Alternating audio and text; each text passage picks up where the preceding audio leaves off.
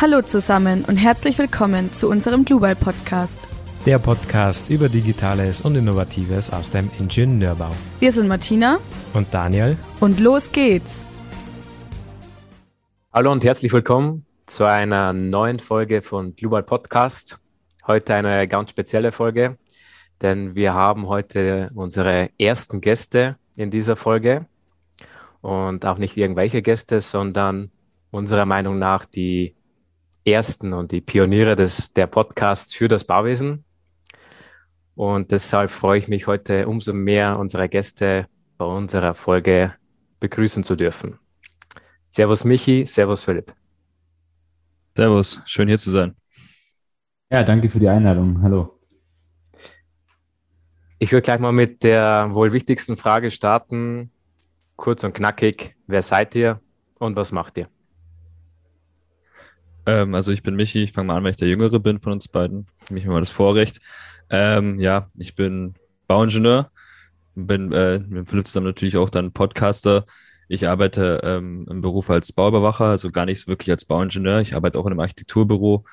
Ähm, macht mal Spaß, macht mal weniger Spaß, wie es halt ist, so eine Baustelle zu leiten und da auch irgendwie so mit allen sich rumschlagen zu müssen.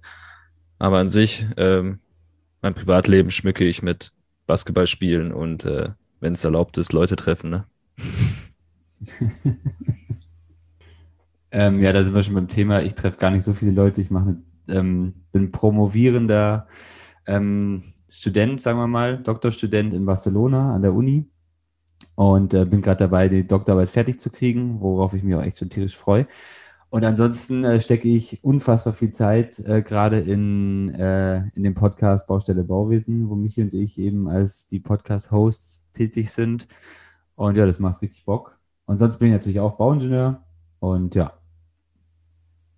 So viel dazu. Ja, ähm, weil der Daniel und ich, wir studieren ja auch Bauingenieurwesen und deshalb wollten wir gerne wissen, warum habt ihr euch eigentlich dazu entschieden, dass ihr Bauingenieurwesen studiert und wolltet ihr das schon immer machen? Also ich persönlich wollte es noch nicht immer machen. Also ich habe tatsächlich so nach dem, nach dem Abi, äh, wo man eigentlich ja gar keine Ahnung hat, was man eigentlich machen soll, äh, hat, haben mir einfach alle gesagt, ja, du bist doch in Mathe gut, du bist doch ähm, da drin gut gewesen, in ein bisschen Wirtschaft und Rechnen, das konntest du doch immer ganz gut, mach doch Ingenieur. Und ich so, ja gut, können wäre eine Möglichkeit habe mich eigentlich aber viel mehr für Architektur interessiert, weil ich schon immer diesen kreativeren Prozess dahinter viel interessanter fand. Aber dann eben durch äh, das Reingerede von allen Leuten um einen rum hat man sich dann doch fürs Ingenieurwesen entschieden. Und ähm, ja, bin ich jetzt auch super froh drüber, weil einfach auch so durchs ganze Studium ich einfach so viele Momente hatte, wo es einfach äh, äh richtig Bock, also jetzt nicht vielleicht vom Lernen und sowas, aber halt dadurch, dass ich das Glück hatte, in so einem Verein wie Engineers Without Borders tätig zu sein, hat es halt richtig Bock gemacht, dann das, was man da als Bauingenieur gelernt hat, im Studium auch schon anzuwenden und hat dann wirklich auch so gemerkt, dass es voll Sinn ergibt, was man, was man macht als Bauingenieur. Ja, bei mir ist es, also ich würde mal sagen, ich wollte auf jeden Fall nicht immer schon Bauingenieur werden. Ich weiß auch nicht, ob ich unbedingt Bauingenieur werden wollte, als ich das Studium angefangen habe. Bei mir sind das ähnliche Gründe. Ich halt war gut in, in Mathe und Physik und äh, dachte mir, ich muss jetzt irgendwas finden, wo ich das geil anwenden kann. Maschinenbau ist für mich weggefallen, weil ich das völlig uninteressant fand. Und somit blieb eigentlich fast nur noch Bauingenieurwesen. Und äh, dann bin ich halt mehr oder weniger den gleichen Weg gegangen wie mein großer Bruder.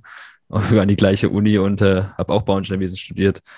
Und ähm, im Nachhinein bereue ich es auf keinen Fall. Ähm, aus ähnlichen Gründen wie der Philipp, weil man einfach schon irgendwie die Möglichkeit hat, ähm, als Bauingenieur unglaublich viel geile Sachen zu machen und wir auch während dem Studium halt die Möglichkeit hatten, richtig coole Sachen zu machen, die mich persönlich als Mensch und als Bauingenieur weitergebracht haben.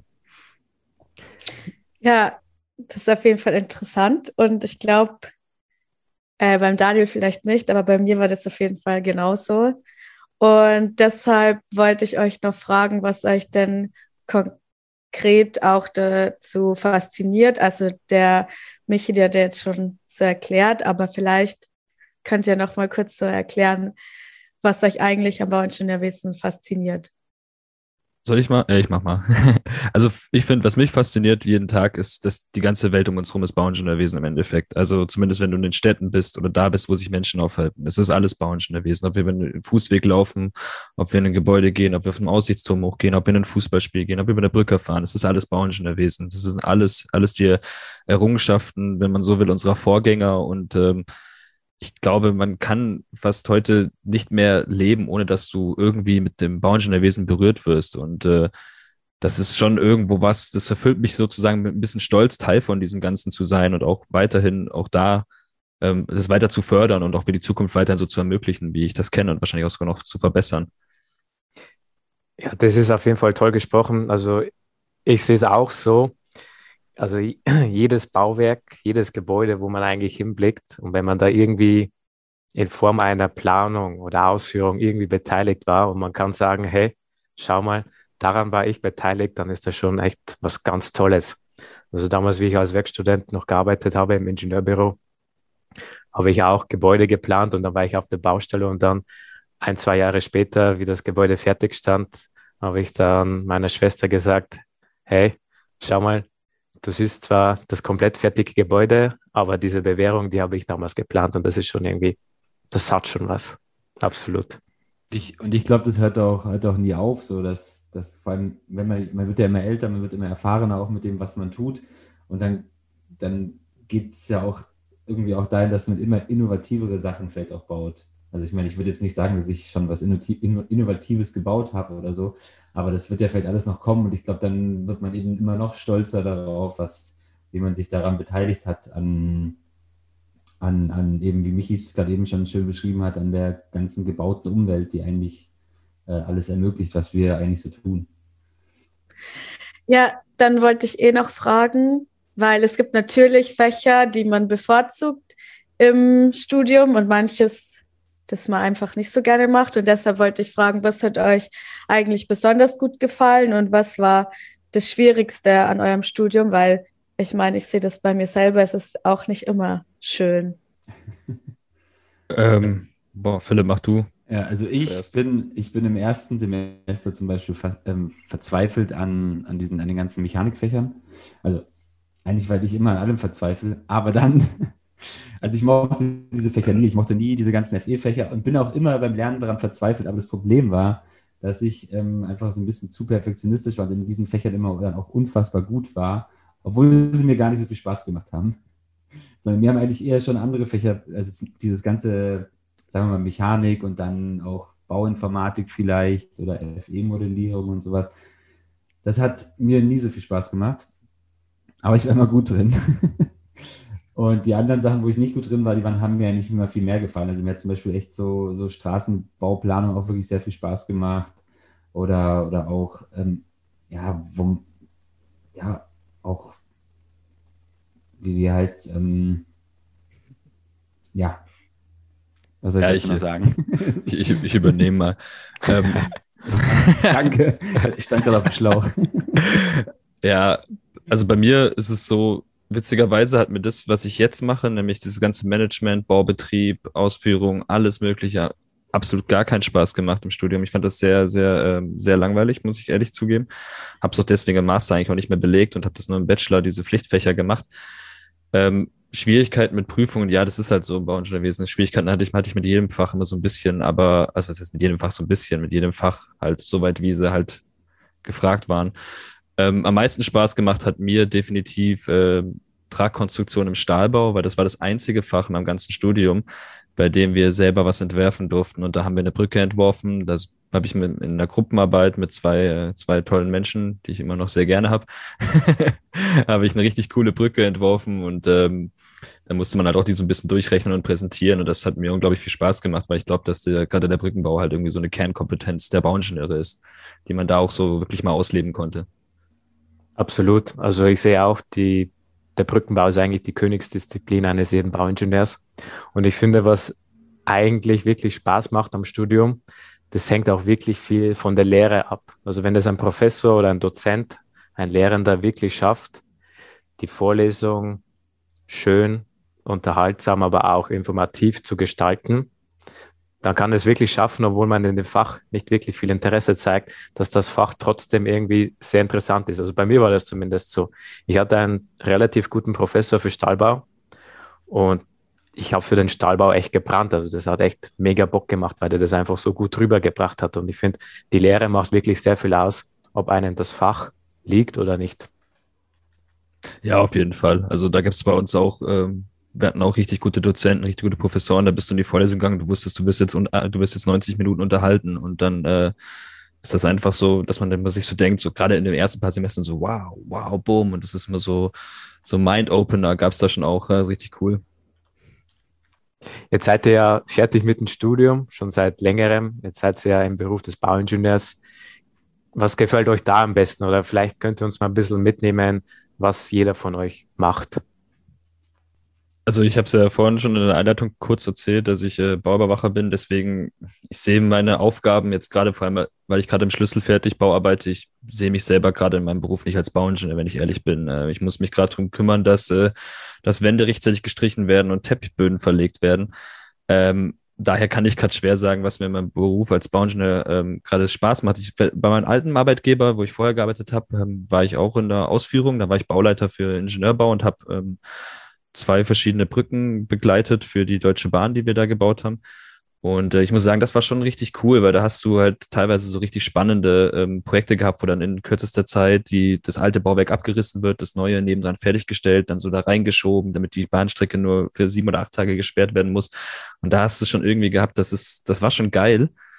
Aber ähm, ja, das wäre geiler gewesen, wenn ich es geplant hätte, als wenn ich es ausgeführt hätte. Naja, und ähm, was ich, ich habe es ja auch gerade eben schon kurz angekratzt, ähm, macht die Doktorarbeit derzeit, habe aber auch davor schon ein gutes Jahr in, in einem Tragwerksplanungsbüro gearbeitet, in München auch, äh, bei Bollinger und Krohmann Ingenieure. Habe da natürlich auch so ein bisschen die ersten Einblicke gekriegt, so wie es so eine Tragwerksplanung abläuft und habe da auch tatsächlich schon sehr viel Verantwortung zugesprochen gekriegt für die, für die Projekte, die ich da bearbeitet habe, was halt auch richtig Spaß gemacht hat und wo man halt einfach echt mal so gute Einblicke hat, wie wird überhaupt ähm, so die Tragwerksplanung angewendet, das, was man im Studium gelernt hat, das hat echt Spaß gemacht. Und dann bin ich ähm, eben nach Barcelona gegangen, um meine Promotion zu machen. Und da mache ich eigentlich gerade so was ziemlich abgefahrenes. Ähm, und zwar arbeite ich eigentlich in, mit, mit historischen Bauwerken, also mit dem ältesten, was eigentlich das Bauingenieurwesen zu bieten hat und benutzt, wendet aber darauf eine der modernsten Computertechniken an, nämlich das Machine Learning, um eben ähm, für Mauerwerk, äh, ihr wisst ja alle, Mauerwerk ist ja ein Komponentenbaustoff, also besteht ja nicht nur aus so wie aus irgendeinem homogenen Baustoff, sondern ist schon zusammengesetzt aus verschiedenen Materialien. Und um das eben auch gerade für große FE-Modelle anwendbar zu machen, braucht man eben so funktionierende Materialgesetze. Und mit Machine Learning kann man das halt schaffen, dass man so ein Materialgesetz trainiert und vorhersagt auch für, für die Anwendung von großen historischen Bauwerken, sage ich jetzt mal. Und äh, ja, macht, hat, hat richtig Bock gemacht. War natürlich auch ein bisschen schwierig und zwar auch nicht so klassische Bauingenieursarbeit, weil man halt extrem viel auch programmieren muss, sich da auch voll viel reinlesen muss, weil man das ja auch nicht alles lernt wie man so Machine Learning Programme dann irgendwie selber schreibt. Aber ähm, ja, hat richtig Bock gemacht. Und macht auch noch Bock. Ich bin ja noch nicht ganz fertig. Ja, voll schön. Und auch sehr interessant eigentlich. Ist mal was anderes. ja, auf jeden Fall. Also es ähm, hängt natürlich auch immer von den Profs zusammen, mit denen man da zusammenarbeitet, weil die dann auch irgendwelche Ideen haben und auch schon in solchen Gruppen davor gearbeitet haben.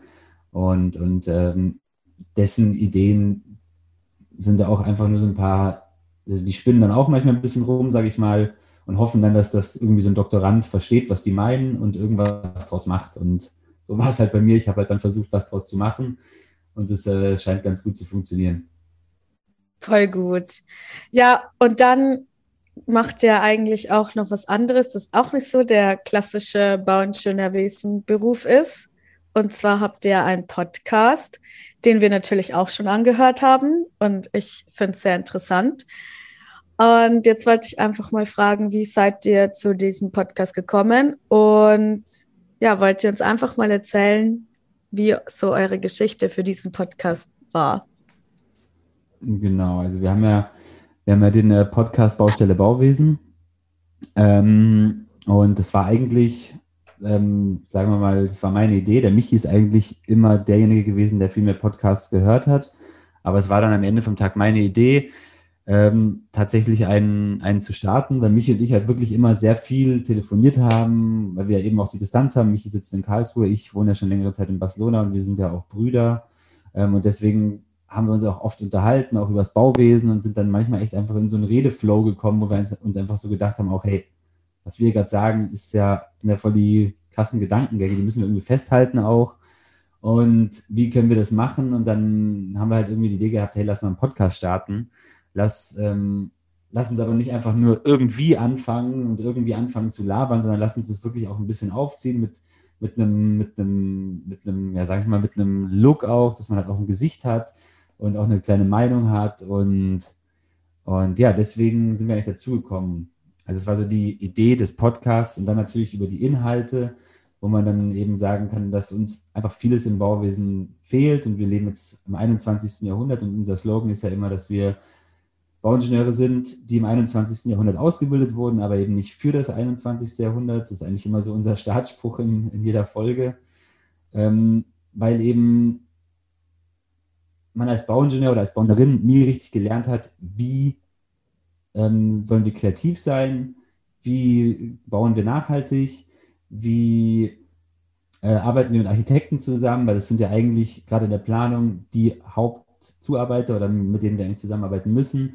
Und wie können wir das hinkriegen, dass wir dieses Risiko wirklich eingehen und sagen, hey, wir arbeiten jetzt mehr mit, mit, ähm, mit, mit Architekten zusammen oder wir sind auch einfach im Generellen einfach mutigere Menschen als, als nur so ein, so ein Rechenknecht, sage ich mal. Und deswegen war eigentlich so das so diese Hauptmessage auf unserem Podcast, wo wir dachten, hey, das wollen wir irgendwie angehen und wollen deswegen mit Leuten sprechen, die da schon viel gemacht haben oder auch ähm, über Themen, über Pioniere aus dem Bauwesen sprechen, und ja, das haben wir ein, haben, ja, das, und da sind wir immer noch auf dem Weg. Also wir haben das alles noch lange nicht erreicht. Das ist so ein ewiger Prozess und das ist eigentlich unser Podcast, dieser ganze Prozess. Was zu finden, was zu suchen und auch Gleichgesinnte zu suchen, die eben Lust haben, da mitzumachen und das irgendwie für eine coole Idee halten. Ja, das ist echt ziemlich cool. Also, du, du hast es ja kurz erwähnt, dass man eigentlich im Studium oder auch so im Beruf eigentlich mit solchen Bereichen fast gar nichts zu tun hat. Also Podcasts, ja, also welche Bauingenieure gibt es schon, die irgendwelche Podcasts machen. Ich muss auch sagen, das ist ein bisschen dem Studium geschuldet, ja, dass man echt die Lehre so auslegt, dass man, hm, Entschuldigung, dass ich das jetzt so krass ausdrücke, aber zum Fachidioten eigentlich auch ausgebildet wird und selten, wenn da nicht irgendwie von außen was kommt, auch nicht über den Tellerrand hinausschaut. Deshalb kann ich eigentlich auch nur jedem Studenten empfehlen, schaut auch mal in die anderen ähm, ja, Fächer, also auch mal so ein bisschen in die wirtschaftliche Richtung äh, oder vielleicht auch mal ein bisschen Kultur, damit man da auch mal ein bisschen auf andere Impulse kommt, ja. Und so ist da, und so kann zum Beispiel auch die Idee eines Podcasts entstehen. Und mhm. das finde ich auch immer wieder cool, wenn man da sich auch ein bisschen auf andere Bereiche mal bewegt, einfach mal um neue Ideen zu bekommen. Ja. Ich meine, es geht ja nicht, es geht jetzt ja nicht nur darum, dass das jetzt irgendwie Bauingenieure sagen, sie müssen einen Podcast machen, das, das, das ist jetzt eigentlich nicht das Ziel, sondern wenn man vielleicht eine mediale Affinität hat, wie Michi und ich das haben und ihr ja auch, dann macht man das halt und dann ist es auch cool, dass man dieses Sprachrohr nutzen kann, um irgendwie andere Leute zu inspirieren und sie auch einfach irgendwie auf Sachen hinzuweisen. Und ähm, ja, ist einfach ein cooles Medium, ein super Medium, um das sowas zu machen. Apropos Medium, ihr habt ja eigentlich euren Podcast, habt ihr damit Verfolgt ihr irgendwelche Ziele, die ihr erreichen wollt oder macht ihr das mehr so hobbyweise? Oder äh, was, was erwartet ihr von eurem Podcast? Meinst du unternehmer, unternehmerische Ziele oder? Möglicherweise. ja, boah, hobbymäßig, was muss man Hobby mal definieren? Es ist auf jeden Fall ein Hobby, weil wir dafür nicht bezahlt werden. Ich glaube auch ähm, nicht, dass wir irgendwann die Absicht haben, diesen Podcast irgendwie also ich weiß nicht, äh, irgendwie abhängig zu machen von irgendwem. Solange wir unabhängig arbeiten können und damit das machen können, was wir wollen, wollen wir das, ist das, glaube ich, ähm, das Ziel. Wir haben natürlich auch andere, wir haben natürlich auch wirklich konkrete Ziele definiert. Das ist, was der Philipp ja gesagt hat. Wir wollten schon ähm, irgendwie diese, diese Message haben und auch dieses, dieses Gefühl vermitteln, dieses, diesen fehlenden Teil in der Ausbildung vielleicht ähm, vielleicht ein bisschen zumindest ergänzen. Aber ergänzen ist natürlich weit ausgedrückt, weil wir können auch nicht mit irgendwie alle zwei Wochen mal irgendwie 60 Minuten Interview oder 60 Minuten Podcast-Folge ähm, alles, alle Lücken füllen, die irgendwie im Studium zurückgeblieben sind. Aber wir versuchen eigentlich auch so ein bisschen halt die Leute dazu anzuregen, zu sagen, hey, ich habe da was gehört, das finde ich geil, das interessiert mich, das ist mein Fachgebiet, ich will jetzt mehr darüber wissen, ich gehe da jetzt tiefer rein. Und auch ein bisschen so dieses, dieses Bewusstsein zu schaffen, Bauingenieurwesen ist mehr. Also zum Beispiel bei der Architektur, die Architektur ist, ist völlig in dem gesellschaftlichen Diskurs drin. Es geht bei der Architektur darum, welchen Einfluss haben wir auf die Gesellschaft, welchen Einfluss haben unsere Gebäude auf unsere Umgebung. Im Bauingenieurwesen ist das immer so, ja, du lernst halt, wie du es schon gesagt hast, du wirst halt zum Fachinstitut ausgebildet, du lernst, wie du rechnest, aber was machen meine Gebäude? Was machen meine Gebäude mit der Umgebung, wo sie stehen? Was kann ich aus dem Gebäude rausholen? Was macht unser Gebäude mit der Umwelt? Das sind Fragen, die stellt, die, werd, die stellt sich ein Ingenieur in der Regel nicht. Die, die werden einem Ingenieur auch nicht gestellt. Und ich glaube aber, was Philipp ja auch schon gesagt hat, wenn wir diese Vernetzung haben wollen zwischen Bauingenieuren und Architekten, dann muss auch der, dann muss auch der Bauingenieur sich dieser Verantwortung bewusst sein, die Verantwortung äh, des Einflusses auf die Umgebung. Und ähm, was wir jetzt für Ziele verfolgen, ja, das Ziel ist, hast Philipp, glaube ich, auch schon gemeint, äh, zu, auch ein bisschen zu netzwerken, also zu gucken, welche Leute denken ähnlich wie wir. Es gibt, uns war schon immer klar, dass wir nicht die einzigen zwei Bauingenieure sein werden, die so denken. Allein durch ein paar Kommilitonen, mit denen wir gesprochen haben, aber auch so, wie erreichen wir denn wirklich deutschlandweit die Leute, die so denken? Können wir vielleicht mit Deut Leuten, die so, so denken wie wir und ähnliche Ziele haben oder ähnliche, ähm, wie nennt man, wie nenne ich es jetzt am besten, ähnliche Kritikpunkte am Bauwesen haben? Ähm, wie können wir uns mit denen vernetzen? Wie finden wir solche Menschen? Wie können wir daraus vielleicht auch irgendwann was, äh, was kreieren? Ob das jetzt eine Firma sein soll oder irgendwas, eher nicht, aber sonst irgendwas, irgendwas Geiles einfach zu kreieren, wenn es ein Kollektiv ist. Das, das mit der Weiterbildung habe ich eigentlich richtig cool gefunden.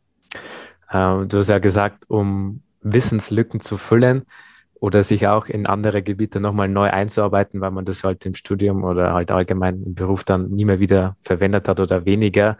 Wir hatten unsere neueste Folge und da ging es um Straßenbau also Recycling im Straßenbau. Und darüber hat der Martina mal ein Referat gehalten. Und bei mir war das so, Straßenbau war für mich immer so ein Thema. Boah, hey, ist, also ich war immer so im Hochbau, klassische Statik, Tragwerksplanung, Straßenbau habe ich nur einmal im dritten Semester mir angehört und dann nie mehr wieder. Aber ich habe es eigentlich dann doch wieder extrem spannend gefunden, was es dann doch wieder für neue Themen zu entdecken gibt. Ja, also ich habe auch wieder was Neues gelernt. Ja, und das, das finde ich echt ziemlich cool. Also der, auch der Ansatz, dass man halt durch den Podcast auch nochmal ähm, ja, sein Wissen erweitert, das finde ich eigentlich schon ziemlich cool. Äh, das freut mich natürlich, dass ich dir da so weitergeholfen habe. Aber ähm, ich wollte dann, also der, wir wollten dann auch noch wissen, wie arbeitet ihr beide dann eigentlich, damit ihr zu euren Folgen kommt? Also meinst du jetzt, was, wie wir, inwiefern wir neue Ideen finden oder, oder wie wir also irgendwie auch mit der Distanz arbeiten. Also ich, ich sage einfach mal was zu den zu Ideen und wie wir zu Folgen kommen. Ähm, und, ja, ich habe ja die Themen schon einfach gerade eben schon so ein bisschen genannt. Ähm, es angefangen haben wir ja mit, mit, mit ähm, Geschichten über Pioniere. Also wir haben ja dann eine ziemlich, ähm, in einer unserer ersten Folgen ist über Fritz Leonhardt. Und es sind halt einfach deutsche Bauikonen, sage ich jetzt mal, die, die halt wirklich in ihrer Zeit was ganz Besonderes geleistet haben und wirklich auch, wie, wie auch Daniel das vorhin gesagt hat, wirklich über den Tellerrand auch geschaut haben zu ihrer Zeit und einfach auch gesehen haben, wie, wie Dinge anders funktionieren können, wie man auch neu planen kann, wie man neue Materialien einsetzen kann, um eben gesellschaftliche Probleme lösen zu können. Und dann reden wir halt gerne über sowas. Also haben wir ein paar Folgen über Pioniere, es sind jetzt noch gar nicht so viele. Und dann reden wir natürlich, ähm, weil uns das natürlich ein Anliegen ist, gerade die Nachhaltigkeit, reden wir einfach mal, wollen wir einfach mal auch so ein paar Facts aufdecken über Baumaterialien, also in der Folgen über Sand, über ähm, jetzt haben wir gerade kurz vor kurzem mal über Zement rausgebracht und reden dann natürlich auch über sehr nachhaltige Baustoffe, wie jetzt den fast nachhaltigsten Baustoff, den es überhaupt gibt, über Holz.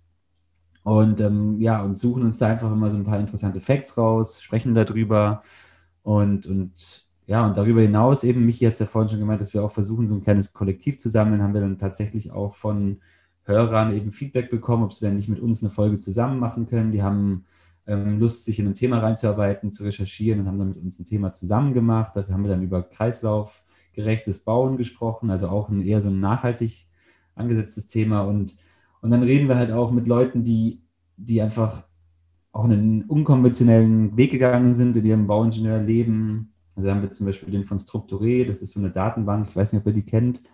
Äh, lohnt sich auf jeden Fall mal reinzugucken. Das ist eine Datenbank über, mit, mit Bildern zu Bauwerken und Informationen, findet man alles Mögliche, ist richtig interessant. Mit dem Gründer von der Plattform haben wir gesprochen oder wir haben auch mit Professoren gesprochen. Wir haben ähm, auch schon mit Mike Schleich gesprochen, haben auch mit einem Professor aus, von der TU in Dresden gesprochen. Und da, da kommen immer sehr interessante Gäste zusammen, die einfach über ihr Fachgebiet sprechen. Und wir versuchen natürlich auch immer so ein bisschen das in, in die in die Richtung zu lenken, dass eben, was, was könnte jetzt daran wirklich junge Leute interessieren? Ist es jetzt nur so, dass, dass, dass die Ingenieursgeblabber loslegen oder, oder ist es so, dass man auch wirklich will, hey, wir wollen euer Gesicht zeigen, wie ihr seid, was euch antreibt und auch wenn du ein Professor, Professor bist, aber dass du halt auch richtig coole Sachen machst und auch eine Persönlichkeit hast. Also das ist immer das, was wir so ein bisschen ähm, darstellen wollen und dessen Meinungen hören.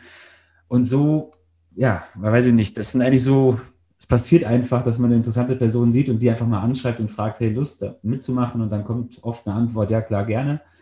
Und dann arbeitet man was aus. Also so kommen wir eigentlich zu den neuen Folgen. Also es ist immer so ein, so ein jetzt müssen wir mal wieder zwei, drei Folgen finden, damit wir weitermachen können. Schreibt ihr dann diese Leute klassisch über E-Mail an oder also oder über LinkedIn. Also da bin ich zum Beispiel sehr aktiv unterwegs. Also wie, wie kommt ihr zu den Gästen? Es ist unterschiedlich. Manche schreiben wir tatsächlich ganz klassisch über die tatsächlich über E-Mail an, einfach über die, ja, die, was weiß ich, wenn die bei der Uni, zum Beispiel die ähm, Annette Bürgle von der von der Hafen City Uni, die haben wir dann über E-Mail angeschrieben. Ganz einfach. Oder zum Beispiel jetzt kommt bald, haben wir eine Folge mit Jan Knippers. Den haben wir einfach über Instagram angeschrieben. Und da hat er gesagt, ja, habe ich Bock drauf, bin ich dabei. Und dann haben wir da mit ihm, sind wir da gerade in der Planung. Und es ist immer unterschiedlich. Also wir benutzen einfach alle Kanäle, die wir haben. Über LinkedIn haben wir, glaube ich, noch. Ah nee, tatsächlich habe ich jetzt auch bald jemanden über LinkedIn sogar mal gekriegt. Das ja. ist wirklich unterschiedlich. Ja, manchmal auch einfach Kontakte. Also zum Beispiel den Martin Mikat, den wir hatten, der, ähm, der bei den Grünhelmen arbeitet. Das war halt von einem Kumpel von mir, der auch mal irgendwann bei den Grünhelmen war und dann hat, die, hat er mir die Handynummer gegeben, dann habe ich den angerufen, er so, ja, ich bin gerade, ich weiß gar nicht, wo er da gerade war, irgendwo auf der Welt verstreut und hat gemeint, so, ja, aber dann und dann bin ich zu Hause oder dann und dann können wir das irgendwie aufnehmen und dann letztendlich haben wir das Interview mit ihm aufgenommen. Äh, da war er, glaube ich, immer noch im Libanon oder war er da gerade zurück? Weißt du das noch, Philipp? Nee, da war er zurück schon, ne? Ich glaube, er war zurück, ja. Ja, aber so, so, das sind die verschiedenen Wege. Es geht irgendwie auf allen möglichen Kanälen. Äh, schlagt ihr dann denen gewisse Themen vor oder kommen, kommen die dann meistens selber mit irgendwelchen Themenvorschlägen? Oder wie einigt ihr euch auf irgendwie ein spannendes Thema? Ähm, Im Prinzip schicken wir, also fragen wir an, ob Interesse besteht, mit uns eine Folge zu machen. Und da ist eigentlich das Thema noch gar nicht im Umlauf und dann sagen die Personen meistens ja oder nein. Und wenn sie ja gesagt haben, dann sage ich, okay, dann schicke ich jetzt in den nächsten paar Tagen, Wochen mal so ein Skript über eine Folge rum. Und ähm, ja, und dann eigentlich ist das Skript dann schon vollständig und, und es kommt eigentlich meistens immer nur die Nachricht zurück, ja, das passt so. Können wir so machen. Also es kommt eigentlich nie zurück, dass wir, nee, wir müssen das noch ausarbeiten, sondern es passt dann so und dann geht man das dann so durch. Arbeitet das ein bisschen ab, doof gesagt. Ja, das ist ja dann sehr entspannt für euch. Ähm. Ja, ja. für mich, für mich vielleicht ein bisschen entspannter als für Philipp, aber entspannt Vorher glaube ich nicht, oder? ja, also ich meine, dadurch, dass man, wenn man, wenn man Zusagen bekommt für, für Interviews, dann ist es auf jeden Fall ein, ein schönes Gefühl, sage ich mal, dass sich die Arbeit gelohnt hat. Ja. Ja. Aber es ist schon immer viel Arbeit. Wie viel, ja, voll. wie viel Arbeit investiert ihr da? Also kann man das irgendwie pro Woche sagen? Wie viele Stunden oder so? Boah. Hm. Es ist jetzt schwierig zu sagen. Es ist wirklich schwierig zu sagen, weil es unterschiedlich ist. Das ist eigentlich, also. Kann man, kann ich glaube ich nicht sagen. Also es sind, glaube ich, schon, also ein Tag auf jeden Fall. Mhm. Also zehn Stunden bestimmt in der Woche. Ich sag mal, bei mir ist es einfach ein bisschen weniger. Es liegt aber auch daran, dass ich halt meinen 40-Stunden-Job tagtäglich habe. Aber ähm, es ist schon auch immer sowas, was, wo man sich fast jeden Abend nochmal noch mal beschäftigt. Wenn, auch wenn man keine Folge aufnimmt, hat man irgendwie abends nochmal kurz äh, nochmal kurz irgendwie Zeit, die man darin investiert. Ja, aber voll gut für eure Hörer, damit die immer genügend Folgen haben.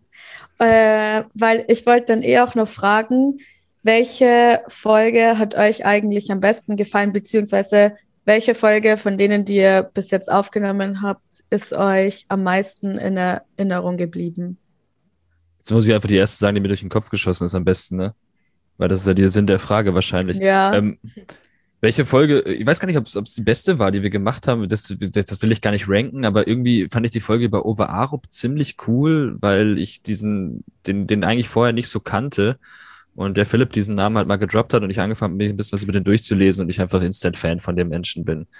Ähm, und ich irgendwie so dachte, so genau so will ich als Bauingenieur arbeiten. Ich will genau so arbeiten wie der. Und ich hatte das in meinem, ich habe zwar früher Sport gemacht, als Kind Fußball gespielt, die Sport hat gemacht, das Sport gemacht, aber so, ich hatte nie so wirklich Vorbilder und dann plötzlich bin ich, äh, bin ich 29 Jahre alt und lese es über Over Arup und habe plötzlich ein Vorbild.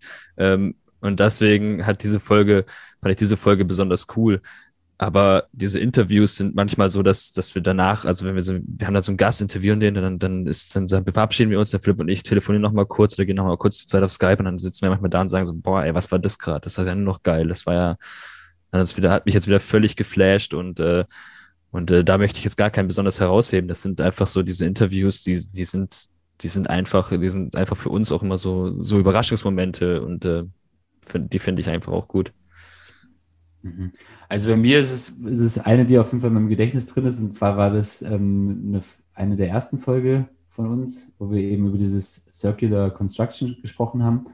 Äh, da hatten wir eben einen Gast, wie ich es vorher schon gemeint habe, die, die äh, Angela Feldmann war da bei uns zu Gast. Und das war einfach richtig cool, weil man, weil wir selber, das war auch unser allererster Gast in dem Podcast. Und ähm, wir haben selber gar nicht genau gewusst, worüber sprechen wir jetzt eigentlich. Wir wollen gerade reißen wir gerade irgendwie ein Themengebiet an, wo man sehr wenig recherchieren kann drüber, weil es noch sehr wenig gibt. Und dadurch, dass wir dann irgendwie uns unterhalten haben und das aufgezeichnet haben auch und kamen halt so richtig, richtig gute Ideen dabei raus, die wir dann irgendwie hatten. Und die man, ja, also in meinen Augen könnte man wahrscheinlich über diese Ideen, die wir da hatten, sogar ein Buch schreiben. ähm, aber das ist, das, das ist ein anderes Thema. Und sonst eine andere Folge, die, klar, die, die Folgen mit, mit, den, mit den großen Gästen wie jetzt Mike Schleich oder jetzt auch mit Annette Bögle oder, oder, oder auch mit, mit Steffen Marx, die wir jetzt vor kurzem rausgebracht haben, die halt einfach so krasse Ikonen sind im Bauingenieurwesen. Äh, die machen halt Spaß auf jeden Fall und das ist auch so eine Ehre, dass solche Gäste mit einem sprechen.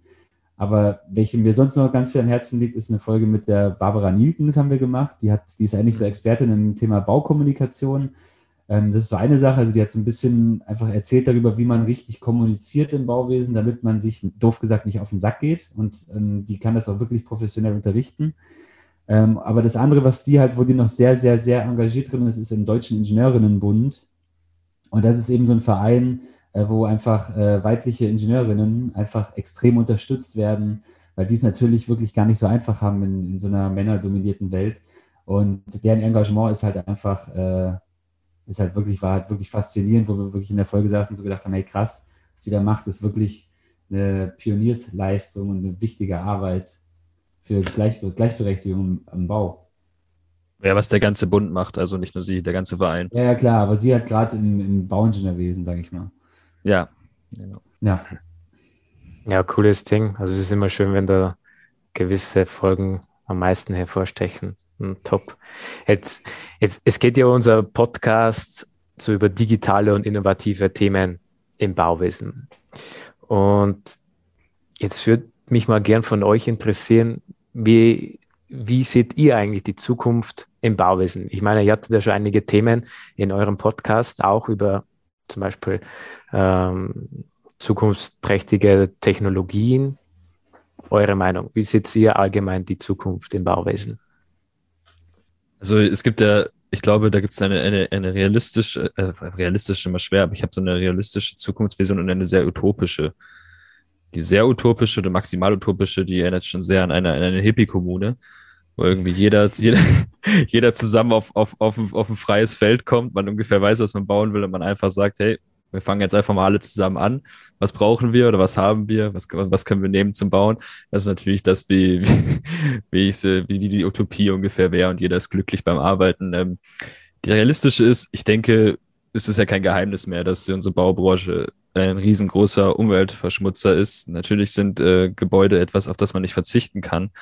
Ähm, man sollte aber überlegen, wann kann ich auf, äh, ich glaube, also ich glaube, dass man in Zukunft, ich hoffe es zumindest, dass man in Zukunft mehr äh, Bestandsbau macht und lieber guckt, wo kann ich, äh, wo, wo nutze ich Gebäude, die ich habe, um, bevor ich anfange neu zu bauen. Und ähm, sonst sehe ich die Zukunft auch daran, dass wir keine, keine, keine absurd hohen Wolkenkratzer mehr bauen. Ich glaube, dass die Zeit, die Zeit läuft zumindest in, in Mittel, Mitteleuropa oder in Europa und vielleicht auch in der, ähm, im globalen Norden so ein bisschen ab.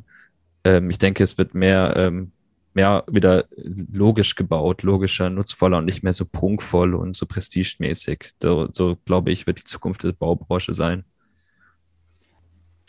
Also ich sehe das im Prinzip ähm, auch ähnlich wie der Michi.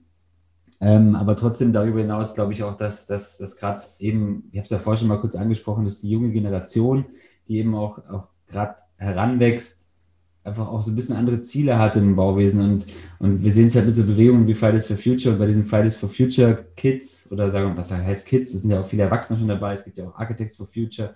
Da sind halt auch einfach schon so viele Leute dabei, die die irgendwann halt den Nachwuchs auch von dem ganzen Bauwesen bilden werden. Also die sind da auch irgendwo mit drin. Also irgendjemand, der jetzt bei Fridays for Future mitläuft, wird auch irgendwann Bauingenieur oder Bauingenieurin sein.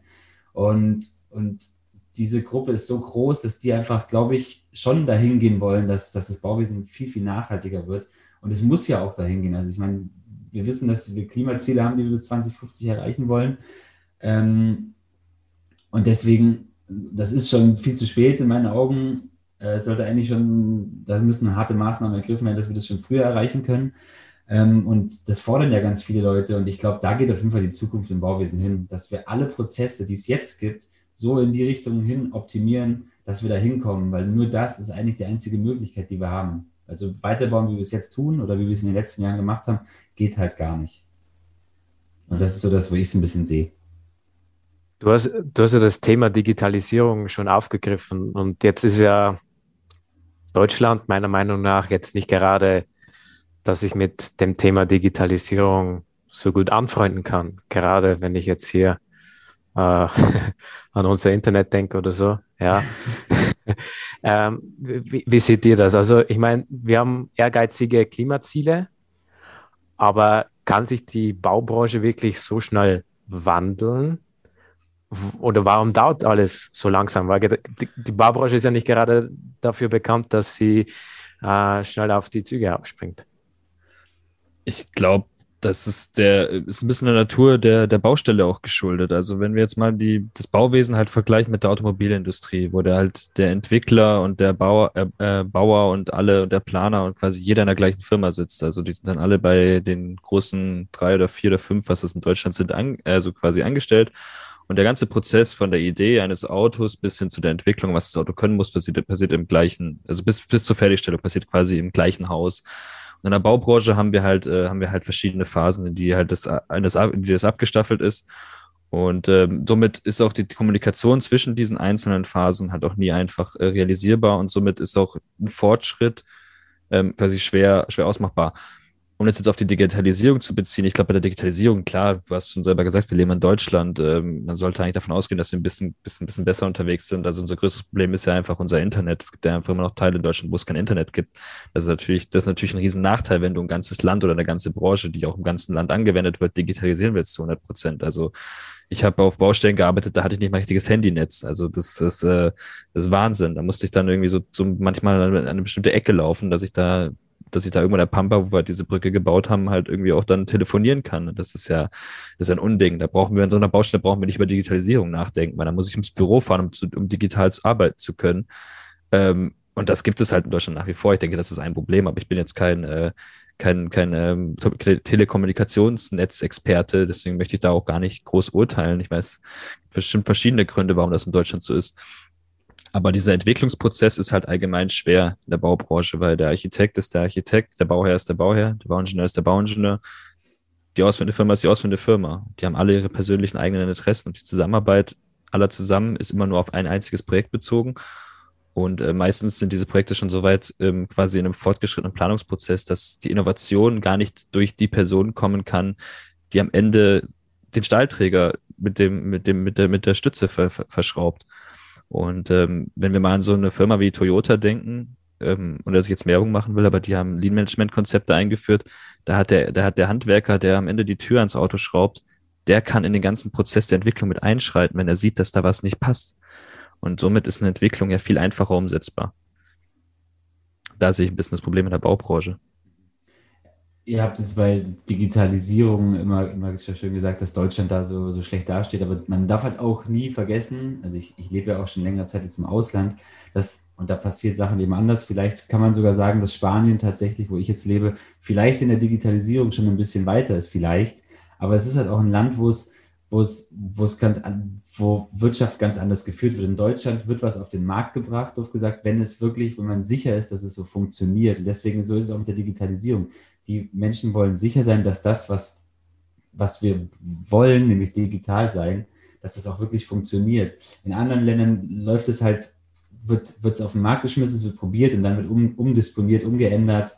Ähm, und da gehen vielleicht schon wichtige Informationen bei verloren auch, aber, aber es ist halt ein anderes, eine andere Philosophie ein bisschen. Und, und ich würde ich würd da nicht gar nie sagen, dass Deutschland da so ein, so ein, so ein schlecht dastehendes Land ist. Das was natürlich, was natürlich, aber das ist auch in ganz vielen anderen Ländern das Problem, ähm, dass, dass durch so extrem hierarchische Firmensysteme auch, oder wie es Michi auch schon gesagt hat, auf Baustellen, dass man einfach viel zu viele Rollen, klare Rollenverteilungen hat, dass sich, glaube ich, auch viele einfach nicht zuständig fühlen für viele Sachen. Und dazu kommt dann noch so ein Generationenkonflikt zwischen Älteren, die ganz oben in der Firma stehen, und Jüngeren, die unten stehen, die vielleicht schon viel digitaler sind. Für den Älteren oben ist es was ganz Neues, was ganz Schwieriges, irgendwie digital zu agieren. Ähm, und es, das sind halt einfach auch noch solche Raster, die da wirklich äh, dazwischen sind. Und, und ich glaube, diesen Konflikt werden wir immer führen, weil auch jemand, der 15 ist, ist zehnmal digitaler unterwegs als ich mit meinen ähm, Anfang 30.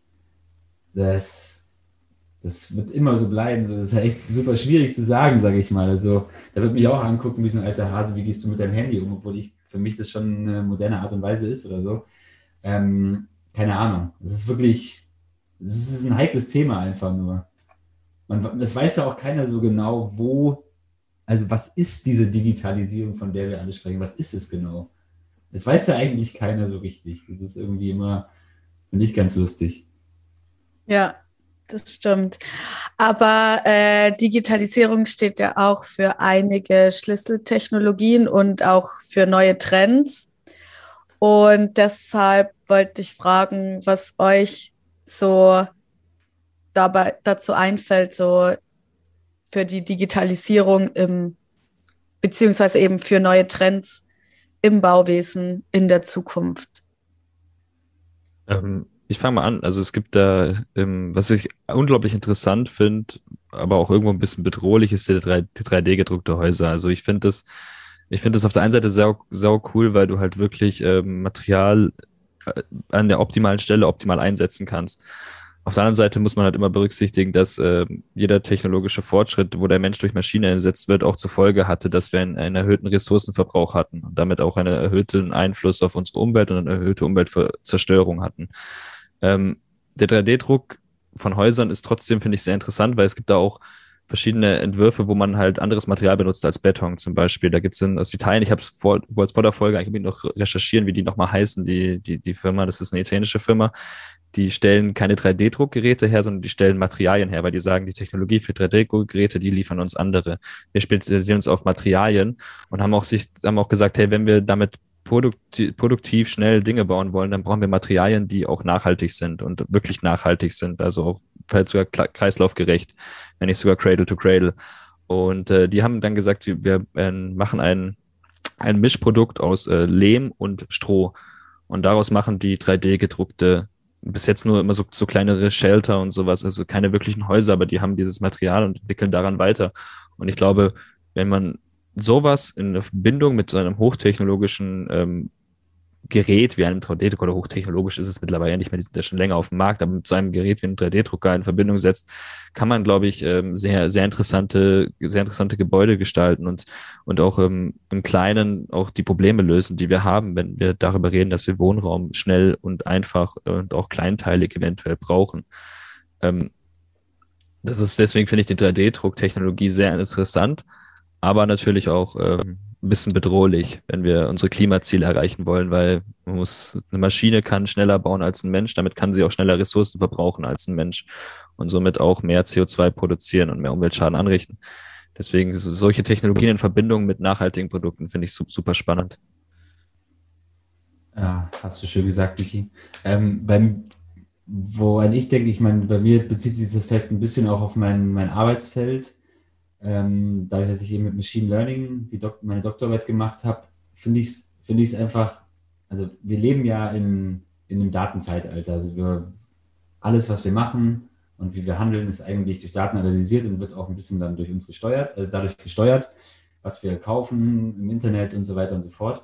Das heißt, wir leben im Datenzeitalter und, und gerade in, in Fächern wie, wie, wenn man sagt, Mechanik im Bauingenieurwesen, wenn man irgendwie sagt, wie man über die technische Mechanik gesprochen hat, da haben ja früher die Ingenieure immer versucht, ähm, Modelle zu zeichnen, mathematisch darzustellen in Formeln. Ich meine, jeder kennt irgendwelche abgefahrenen Formeln, die kein Mensch versteht, außer vielleicht äh, ein Prozent aller Bauingenieure, doof gesagt. Und, und diese Formeln, die sind irgendwie nachgewiesen, die funktionieren auch und ist auch alles schön und gut.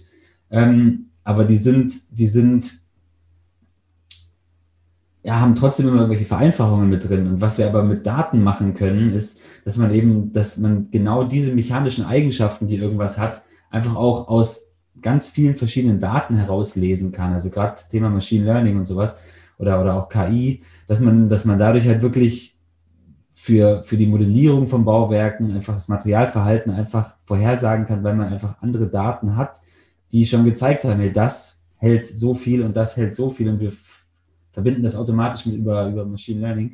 Ähm, das hat ein Riesenpotenzial und ich habe da auch echt mal einen coolen Vortrag gehört von, von einem amerikanischen Professor hier an der Uni in Barcelona, der eben gesagt hat, also der, der ist schon auch pensioniert gewesen und der hat gesagt, er hat sein Leben lang nur Formeln gesucht und jetzt kommt das Datenzeitalter hey, wir müssen, die Ingenieure von heute müssen einfach, also nicht alle, aber halt ein spezifisches Feld muss eben eine Schlüsseltechnologie entwickeln, wie wir aus allen möglichen Daten, die wir gerade haben, ähm, auch statisch oder dynamisch auch Gebäude nachweisen können, ohne dass wir irgendwelche ähm, Formeln haben müssen, im Prinzip. Ja, das ist auf jeden Fall ein sehr spannendes Thema. Also gerade wenn ich an KI denke oder auch an äh, Computer beziehungsweise ja, an Algorithmen. Ja, es gibt ja schon viele Programme, die das auch implementiert haben. So gewisse äh, Algorithmen, die dir halt, sagen wir mal, etwas optimieren, sei es in der Struktur, sei es in der Form, sei es nach CO2-Fußabdruck oder auch nach Gewicht, Material und so weiter. Und die Zeit wird kommen, da wo der Anwender dann sagt, hey, ich möchte jetzt das Optimalste jetzt für meinen Anwendungsfall, spuck mir bitte das jeweilige Gebäude heraus. Ja, also da sehe ich auch eine sehr große Zukunft. Absolut. Ja, das ist ja sehr spannend. Ist, ich meine, das ist ja nicht mehr so neu, weil ich meine, jeder kennt es aus den Bemessungsfächern, wo man bemisst, wie, wie viel Stahl muss in meinen Balken reingelegt werden. Da gibt es doch diese, diese Müh-Diagramme, glaube ich. Ich weiß, ich vielleicht sage ich auch irgendwas Falsches gerade, aber es gibt ja diese Diagramme, wo man reingehen muss, X-Achse, Y-Achse und dann den Wert lese ich da ab.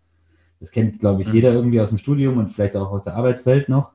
Ähm, diese ganzen Tabellen sind ja eigentlich, sind ja empirisch ermittelte Daten. Das sind einfach nur Daten. Da hat, stand mal einer, ein Doktorand, in einem Labor, hat über fünf, sechs Jahre lang Versuche gemacht, hat einen Parameter hier geändert, da geändert und hat da eine Kurve in seiner, auf seinem Blatt Papier eingezeichnet. Und das können wir aber jetzt ja viel schneller machen. Da braucht ja keiner sich mehr sechs Jahre hinsetzen in ein Labor, sondern das können wir numerisch machen. Also wir können diese Versuche numerisch fahren, weil wir die Programme dazu haben und können die ganzen Daten einfach durchrattern lassen und daraus irgendwelche ähm, Abhängigkeiten ablesen mit, mit, mit KI.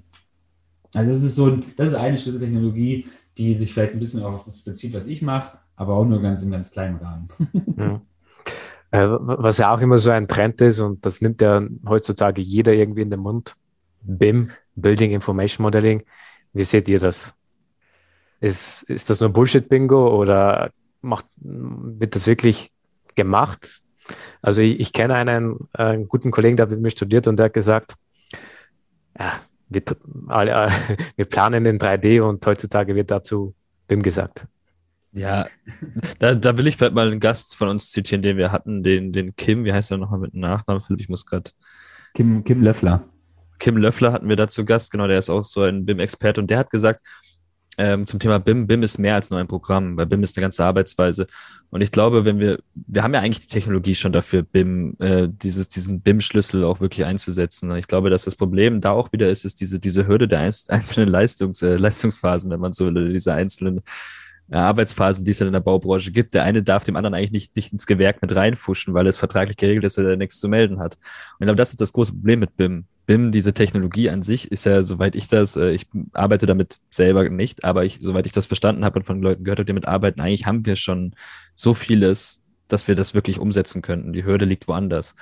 Und ich glaube, dass es auf jeden Fall eine Schlüsseltechnologie sein wird, weil wenn ähm, alle Leute an einem Modell arbeiten und somit auch die, die Kommunikation erleichtert ist, weil Kommunikation ist ja auch ein Schlüssel für die Zukunft ähm, der, der Baubranche oder für, für die, zumindest ein Schlüssel für eine nachhaltige Zukunft in der Baubranche, da ist BIM äh, ähm, auf jeden Fall auch ein, auch ein, also diese BIM-Programme sind ein Schlüssel dahin, das auch wirklich umzusetzen. Jetzt hast du dich ja selber im Kreis gedreht, Michi. BIM ist kein Programm. Ich weiß. ja. Das ist ein Werkzeug. Das ist das, das BIM-Programm, wenn man das jetzt auf, nur auf das Programm bezieht. BIM übergeordnet ist mehr, aber die Programme, ja. die so gerne als BIM bezeichnet werden, sind halt der äh, Schlüssel dafür. Ja, ja ich finde es halt wichtig, dass die Leute sich, dass man sich da richtig, dass man sich da richtig weiterbildet, was es überhaupt genau bedeutet, wie Michi gerade schon ein bisschen angekratzt hat. Und dass es, dass es halt nicht genutzt wird von Firmen, um irgendwie zu sagen, ja, wir haben hier das neueste, beste BIM-Produkt, damit wirst du deinen ganzen Arbeitsabläufe optimieren, nee, sondern dass die Leute verstehen, was der Sinn dahinter ist und was, was man damit machen kann und, und es auch dann in die richtige Richtung lenken, nämlich die, das Ziel daran ist ja, dass man die Zusammenarbeit zwischen allen Planern vereinfacht. Und das soll man ja auch verstehen und das soll jeder Einzelne verstehen. Und das Produkt soll man sich ja nicht aufschwätzen lassen, sondern es soll aus dem aus dem Verlangen danach, dass man das braucht, soll man es benutzen und nicht einfach nur benutzen, weil man es gerade bekommt und weil man gesagt kriegt, hey, äh, BIM ist das neue Ding. So, sondern man muss verstehen, warum man es selber braucht. Und deswegen, ähm, ja, es ist auf jeden Fall eine Schlüsseltechnologie, auf jeden Fall. Also das ja. Äh, wird auf jeden Fall ein großes Ding auch noch größer werden, als es eh schon ist.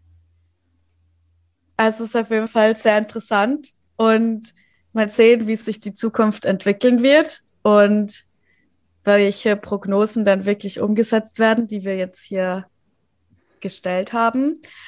Ähm, und bevor wir aber diese Folge abschließen wollen, würden wir euch gerne noch fragen, was eigentlich euer Lieblingsbauwerk ist. Weil der Michi, der redet ja eh auch immer über Bauwerke und deshalb wäre es ja ganz interessant zu wissen, was euer Lieblingsbauwerk ist? Ich fange an. Ich weiß es nämlich, weil ich habe ein absolutes Lieblingsbauwerk und das ist das Pantheon in Rom. Ich darüber das auch schon in der. Ich auch sagen. geil, sehr geil, weil es äh, das, das, warum ist es Pantheon in Rom? Warum ich das so geil finde? Es ist erst, erstmal ist es, ähm, ist es, wie ich auch schon in der, wir haben ja auch schon mal, ich habe ja eine Folge auch drüber gemacht, eine Bauwerksfolge fürs Pantheon, und es ist ja erst auf der einen Seite schon mal beeindruckend, dass die verschiedene Betonsorten benutzt haben, um dieses Bauwerk zu bauen.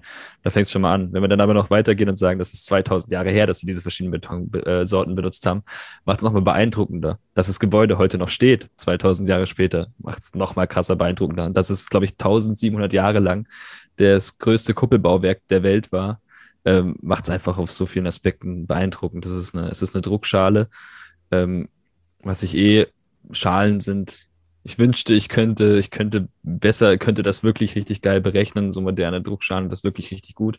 Ähm, müsste ich, müsste ich mich mal wieder äh, mit beschäftigen, aber ich finde es sehr einfach beeindruckend. Schalen sind einfach, äh, sind immer toll und das Pantheon ist so für mich ähm, einfach eine super, super Schale. wenn man so will. Ach, dann wird es ja fast langweilig, wenn ich jetzt auch was sage, was, was ähm, eher ein alter Baustil ist. Aber, Aber das naja. ist ja auch faszinierend. Also bei mir, ich, also ich, ich tue mir echt schwer zu sagen, was mein Lieblingsbauwerk ist, weil ich finde wirklich extrem viele Bauwerke geil und ich finde auch modernere Bauwerke geil, so aus, also auch aus dem letzten Jahrhundert oder so oder auch aus der aktuellen Zeit. Aber wenn ich, also ich finde eher so einen Baustil, eine Art des Bauens ganz super interessant. Zum Beispiel, ähm, da, da ne, ist immer wieder ein Bauwerk dabei, das ist zum Beispiel die Sagrada Familia, das ist eines der bekanntesten Bauwerke, vielleicht aus, aus, aus, aus, aus von Gaudi. Aber Gaudi war nicht der Einzige, der so gebaut hat, dass man, dass man eben ganz, eben auch im Prinzip Schalen bauen kann aus, aus Ziegelsteinen, aus ganz dünnen, leichten, super leichten Ziegelsteinen. Das ist ganz typisch eigentlich hier so in der Region um Barcelona rum oder die ganze spanische Mittelmeerregion, die hat eben schon seit Jahrhunderten so gebaut ähm, die haben ihre Treppenhäuser so gebaut, dass man wirklich einfach ähm, so einen ganz dünnen, leichten Ziegelstein nimmt und den einfach an die Wand drückt und dann so seine Stufe für Stufe den Bogen spannt, den ersten, die erste Linie und dann da dran wieder den nächsten ansetzt. Ähm, und da gibt es einfach so richtig viele, ähm, also man sieht hier sehr viele Häuser, die im Prinzip so einfache, einfach gebaute Treppenhäuser haben. Ähm, und, da, und daraus, hinaus, daraus hat sich dann natürlich auch so diese Baustile von Gaudi entwickelt. Ähm, und was in dem Zusammenhang aber auch noch richtig geil ist, sind halt die Bauwerke von, von Guastavino.